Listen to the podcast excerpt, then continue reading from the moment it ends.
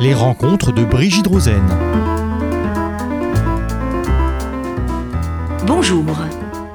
J'ai le grand bonheur aujourd'hui de vous faire rencontrer deux jeunes femmes dont vous allez pouvoir mesurer qu'elles sont belles, brillantes, sympathiques, toutes jeunes, et ce qui n'est pas antinomique, notaires et associées, toutes les deux ensemble. Donc d'un côté Claire Carré, de l'autre côté Aude Carré. Alors je vais vous appeler non pas maître, mais par vos Bien prénoms. sûr, bien sûr. hein. Euh, et véritablement, euh, vous participez à la connaissance, à l'évolution et peut-être à la révolution de cette profession. Parce qu'on avait euh, un peu tous le sentiment euh, du notaire, euh, costume rayé, gilet, trois pièces, etc. Et non, voilà cette génération de jeunes femmes, de jeunes hommes, de jeunes gens, euh, extrêmement modernes, dans les affaires, qui sont entrepreneurs et en même temps représentent la sécurité et la confiance. C'est vraiment important, avec tout ce que le notaire a aussi comme, je dirais, secret de famille, euh, tout ce qu'on peut vous dire, tous les écueils à éviter et tout ce qui est très douloureux. Euh, on ne va pas que parler évidemment d'héritage et de l'affaire euh, qu'on va appeler de Johnny Hallyday, mais si ça a eu une telle répercussion, c'est que finalement, en chacun de nous, ça appelle ou ça réveille ou ça pose questionnement, euh, mais c'est pour cette raison que je parlais de secret de famille, mais naturellement, un notaire, ce n'est pas que cela. Alors, Claire, Aude, indifféremment, hein, vous allez nous parler, euh, vous allez décider.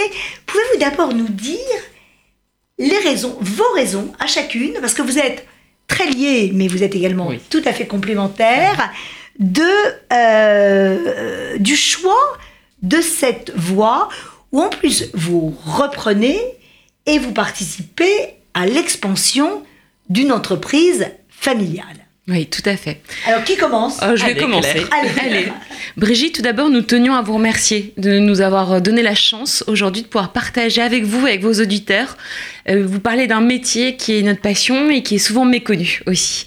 Alors nous, le notariat, on est tombé dedans comme Obélix dans la marmite quand on était petite, puisque notre père Ouais. est notaire et qui nous a transmis sa passion.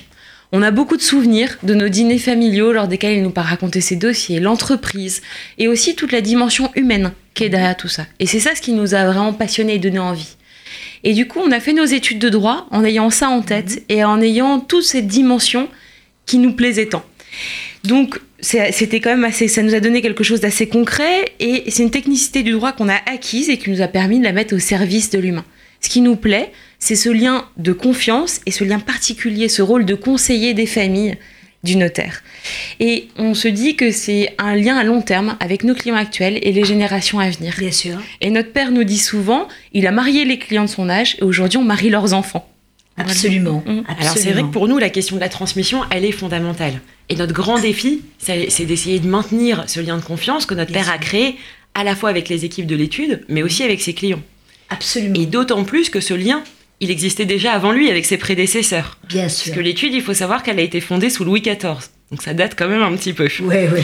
Donc c'est vrai que nous, pour se préparer, bon, on a fait nos études de droit, et puis on a choisi d'aller aussi se former dans d'autres études notariales. Ouais. Et C'est aussi- bien. C'était Ouais. indispensable. Voilà. ouais. Aussi Et dans même- d'autres professions du droit. Exactement. Voilà. Avec pour apprendre d'autres méthodes et un autre, une avoir une autre vision de notre métier. Voilà, C'est-à-dire que vous nous. avez une ouverture. Voilà, notre idée Voilà. c'était d'élargir notre champ de vision et d'élargir un petit peu notre vision de la profession de manière générale. Donc c'est vrai qu'on a fait des études qui sont juridiques, bien sûr, Bien sûr. mais on s'est dit aussi que ça pouvait être intéressant d'aller s'intéresser à l'entreprise. Donc on a suivi des modules HEC, on a fait des cours de management, ce genre de choses, pour vraiment s'intéresser à l'entreprise en tant que telle. Donc là maintenant, ça fait un peu plus d'un an qu'après six ans de formation, on s'est associé avec notre père, mais aussi qu'on s'est associé toutes les deux. Parce que ça, c'est une composante très importante de notre projet familial Ah et oui, d'entreprise. c'est- Oui. C'est Voilà. remarquable. Ça, pour vraiment. nous, c'est quelque Ouais, chose de très important. Ouais. Alors, bien sûr, comme toute entreprise familiale, l'objectif, c'est de tout changer pour que rien ne change. Très et comme bien. toute entreprise tout court, l'objectif, c'est le développement, bien sûr. Et c'est vrai que pour nous, c'est essentiel, en fait, que ce développement, il passe par un bien-être dans l'entreprise. Alors, c'est une notion qui est actuelle, on en parle beaucoup, mais pour nous, c'est vraiment quelque chose d'important. Et c'est au cœur un peu de nos préoccupations de jeunes chefs d'entreprise. Et on essaye de réfléchir à tout ce qui est question du télétravail, question des crèches d'entreprise. On a même mis en place à l'étude des cours de sport, par exemple, pour fédérer les équipes, pour essayer voilà, d'améliorer toutes ces conditions de travail. Et c'est vrai que pour nous, ça fait partie des choses essentielles pour que l'entreprise se développe. Ce que je voudrais rajouter, c'est que je vous connais aussi de l'intérieur. Mhm. Et je sais à quel point tout ce que vous dites est sincère, est authentique, mais est apprécié dans l'étude. C'est-à-dire que vous êtes dans une transmission, et vous savez à quel point cette notion nous est fondamentale, transmission dans la modernité. C'est-à-dire que vous allez apporter votre griffe, vous avancez, euh, et vraiment euh, bravo. Et c'est une des raisons pour lesquelles je voulais absolument que nos auditeurs, qui sont nombreux, vous le savez, vous rencontrent. Merci, Brigitte. Alors la, la deuxième question que je voulais vous poser, c'est dans, dans cette optique, que font les notaires? Parce que euh, y a pas, on a parlé de famille, mais il n'y a pas que ça. Non, tout à fait. Alors, Alors- qui commence Ah ben là, c'est Oui, bon, je vais allez, commencer allez. pour Allez. changer. C'est vrai que le rôle du notaire, c'est un rôle qui est particulier. Parce que le notaire, c'est un juriste, c'est une profession libérale, mais c'est aussi un officier public et ministériel. Alors un juriste, oui, qui reçoit des actes, qui donne des conseils, qui rédige des consultations. Voilà. Un chef d'entreprise, tout le monde sait ce que c'est. Mais là où c'est parfois un petit peu plus compliqué de comprendre la notion, c'est cette notion d'officier public et ministériel. Et concrètement, en fait, on est nommé par le garde des Sceaux, donc par le ministère de la Justice, et c'est l'autorité publique qui nous délègue une partie de son pouvoir pour qu'on puisse recevoir des actes authentiques. Mhm. Donc concrètement, on va donner des garanties particulières, on va avoir des actes dont la force est particulièrement solide Bien sûr. du fait de cette authenticité. Mhm. Et alors ça va être des garanties qui sont euh, financières, puisque pour tous les actes qu'on va recevoir, il y a vraiment une garantie spécifique au notariat, mais ça va aussi être une garantie qui est préventive. L'idée, c'est d'éviter derrière toute contestation. Et ça, dans les chiffres, on voit que ça fonctionne parce que on sait qu'aujourd'hui, il y a un acte notarié sur 1070 qui est contesté judiciairement. Ah oui, c'est Pas rien. beaucoup. Rien. Alors que dans les pays anglo-saxons, par exemple, où il n'y a pas de notaire, c'est 1 sur 3. Mhm. Donc pas tout à fait la même euh, proportion. Donc c'est vrai que, bon, nous on y voit beaucoup d'avantages, bien sûr, mais malgré ces avantages, on se rend compte que notre rôle, il n'est pas toujours bien connu. Et souvent d'ailleurs Oui. par les gens de notre âge. Et nous, ce qu'on se dit, c'est qu'il faudrait peut-être une bonne série finalement sur le notariat. Alors ça n'existe pas aujourd'hui. Ah mais on peut la faire RCG. mais voilà, on pense qu'il y aurait beaucoup de Ouais. choses passionnantes à raconter. Mais aujourd'hui, ça n'existe pas encore. Et alors, je voudrais juste rajouter, si vous permettez, parce que c'est parlant pour les, les auditeurs, que si un notaire faisait une, énorme, euh, euh, plus qu'une bêtise, enfin une, une malversation, euh, c'est un crime et c'est la cour d'assises. Tout à fait. Ah, vous me reprenez si Ah je non, me c'est trompe. mais, euh, Donc c'est dire l'importance que Aude, vous étiez en train de souligner, des actes qui sont signés par devant notaire, pour fait. reprendre l'expression. Et le tout consacrée. garanti par une garantie collective commune au notariat qui est totale. Oui, oui, absolument, absolument. Alors, qu'est-ce que euh, cet aspect est extrêmement important Et qu'est-ce que vous faites également comme Alors, c'est du conseil, c'est de l'immobilier, c'est la famille? Claire. Alors concrètement, ce que fait un notaire, on a deux grands domaines. Hein, qui est le droit immobilier et le droit de la famille. Donc euh, on fait des actes, contrat de mariage, testament, succession, divorce, des actes de vente, mais on fait pas que des actes en fait. Aussi, on est là pour comprendre nos clients, prendre en compte ce qu'ils souhaitent. Mhm. Parfois, c'est des désirs, des souhaits, des angoisses qui sont pas toujours exprimés, et notre but, c'est de les aider à les verbaliser. Bien sûr. Et les définir. Exactement. Et Mhm. par exemple, on se dit, bah, dans une vente, un acquéreur, c'est un acquéreur. Mais non, parce que un acquéreur, ça peut être un jeune couple qui décide de fonder sa famille dans, cet, euh, dans cet appartement qu'ils vont acheter. Donc c'est très symbolique, il y a beaucoup d'affect. Et d'un autre côté, ça peut être aussi un investisseur qui achète pour défiscaliser. Bien sûr. Et donc les attentes sont pas du tout les mêmes. Donc nous, notre idée, c'est de prendre, d'aider nos clients à prendre le temps de la réflexion, Mm. particulièrement dans le droit de la famille et particulièrement dans le domaine des successions. La tradition juive, dans le rythme, le temps du deuil, un Mhm. jour, un mois, un an.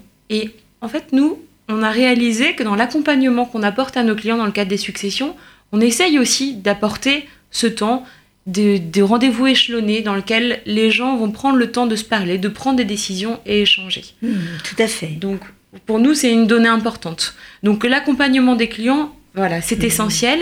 Et c'est vrai, comme vous le disiez tout à l'heure, on voit nos clients dans des moments importants de leur vie. Bien sûr. Voilà, à des tournants qui sont Mhm. parfois heureux et parfois pas. Bien sûr. En tout cas, c'est des moments importants sur lesquels ils ont besoin de se reposer sur un Mhm. professionnel de, confi- de confiance. Et nous, pour ça, on a besoin d'avoir une vision à 360 degrés de, ce qu'ils sont. Bien sûr. Leur historique familial, patrimonial, les questions matrimoniales, la composition de leur famille. Exactement. Et en fait, c'est vrai qu'on voit que le notariat, il est toujours le même. Il est au cœur des questions familiales, humaines. Ça, ça ne change pas. Et en même temps, il a su aussi évoluer avec la transformation de la société, du couple, de la famille, enfin toutes ces questions qui se posent. Et c'est vrai que peut-être que c'est un petit peu moins connu, mais tous les ans, par exemple, les notaires, ils se réunissent au congrès des notaires. Et ah, il y a une équipe, hein, voilà, on en parle quand même. Oh et c'est vrai qu'il y a cette équipe qui est à chaque fois, chaque année réunie, qui regroupe des notaires de toute la France, de tous les âges. Et ensuite, il y a des propositions concrètes qui sont faites au ministère de la Justice pour que le droit puisse évoluer avec la société. Je trouve d'ailleurs que la profession de notaire est une de celles qui communique le mieux.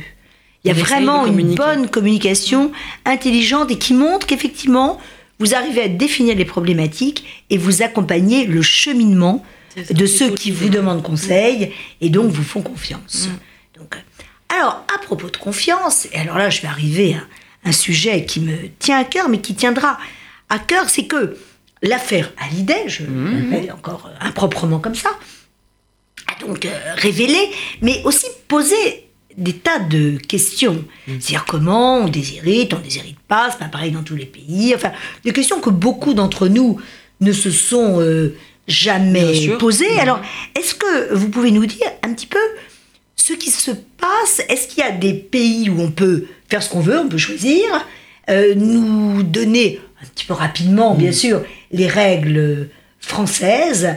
Euh, je ne vais pas vous dire la façon de les contourner, mais je pense qu'il y a des auditeurs qui vont euh, téléphoner après. vous appeler directement. On ne veut pas le savoir. Alors, nous, c'est vrai qu'avant tout, il y, a cette histoire, ce, cas de Hallyday. Euh, au-delà de la renommée, du traitement médiatique qui est fait de cette affaire, en fait, ça parle à tout le monde. Comme vous le disiez tout à l'heure, c'est une histoire de famille. Peu importe la renommée, l'étendue du patrimoine, à la limite, ça n'a pas d'importance. Ce qui touche, c'est que on fait un lien entre le fait de donner et l'amour. Et donc, quand on ne donne mhm. pas, on considère que c'est un rejet. Et ça me fait penser à ce cas d'un client qui avait reçu sa part vraiment minimum de réserve et qui nous avait dit c'est dur de savoir que maman m'aimait moins que les autres. Et c'est terrible, mais voilà, c'est pour ça que nous, dans notre démarche en fait de tous les jours, on essaye, bien sûr, la, la, libre, la liberté de disposer de son patrimoine est essentielle, mais on essaye aussi d'aider nos clients à exprimer leurs souhaits juridiquement et à les accompagner, peut-être à ce qu'il n'y ait pas de malentendu aussi avec, euh, avec leurs enfants. Parfois, on conseille par exemple de laisser une lettre à côté de son testament pour expliquer en fait mmh. pourquoi est-ce qu'on a fait les choses comme ça et que les choses soient claires et ne créent pas de difficultés. Vous avez tout à fait raison, d'autant que ce sont des difficultés avec leurs enfants et puis des difficultés après le décès des parents entre les enfants, exactement, qui peuvent être des ruptures euh, familiales absolument euh, irréversibles, ah très compliquées. Mm. Bien entendu. Euh, mais alors, ça pose. Qu'est-ce qui se passe? Il y a des pays qui sont Exactement. de liberté, enfin, où il n'y a pas la même conception. C'est vrai que de toute façon, ce principe de liberté, il existe dans tous les systèmes. Après, il y a deux grands systèmes de droit là-dessus. Il y a le système common law. Là, c'est la liberté totale. Si je veux léguer tout mon patrimoine à mon animal de compagnie, pas de problème. Rien ne me l'interdit. Je ne suis pas obligée de laisser une part de mon patrimoine à qui que ce soit. Mhm. À l'inverse, on a notre système romano-germanique qu'on va retrouver dans pas mal de pays d'Europe, où là, il y a des garde-fous, des limites qui sont posées à la liberté. Donc là, la loi, elle va m'imposer de laisser une partie de mon patrimoine à certains héritiers, qu'on va appeler les héritiers réservataires, mhm. Mhm. et je ne pourrai pas faire un testament qui soit contraire à ça. Alors il y a quand même des limites, c'est pas tout mon patrimoine, c'est une fraction du patrimoine. Cette fraction-là, je suis obligée de la laisser aux héritiers. Le reste, j'en fais ce que je veux. Donc il faut aussi rassurer nos auditeurs, en France aussi, si je veux par exemple léguer une partie de mon patrimoine à une personne à charge de s'occuper de mon animal de compagnie, c'est possible. Bien sûr. C'est tout à fait possible. Mais au fond, c'est vrai que c'est du coup une question qui est philosophique, qui est une question de choix de société. Est-ce qu'on veut une liberté totale? Est-ce qu'on veut la limiter? Et si on la limite, est-ce qu'on va privilégier par exemple les liens du sang ou les liens de l'alliance? Bien sûr. Alors on sait que dans la tradition judéo-chrétienne, on va toujours favoriser les liens du sang plutôt que ceux de l'alliance. Mais ça aussi, ça évolue. Et ça évolue, on le voit notamment avec la loi de 2001, où le conjoint, il devient un héritier réservataire quand il n'y a pas d'enfant. Bien sûr. On le voit aussi en 2007 avec la loi fiscale, la loi TEPA, qui va supprimer tous les droits de succession entre les conjoints. Oui. Donc tout ça, ce sont des évolutions de la société qui vont se refléter dans notre droit et qui, quelque part, en fait, vont trouver leurs racines un peu dans notre culture. La question, ça va être est-ce qu'on hérite d'une personne ou des biens? Et nous, dans notre système romano-germanique, on hérite d'une personne. C'est l'idée de la saisine, on dit même que le, le mort saisit le vif. Donc c'est vraiment une, formule qui est parlante, alors que dans le système anglo-saxon, pas du tout. C'est une succession au bien, on a un patrimoine à part, qui est la succession, et qui va être géré par un gestionnaire, un exécuteur. C'est ça. Et ensuite, lui remettra les biens aux enfants.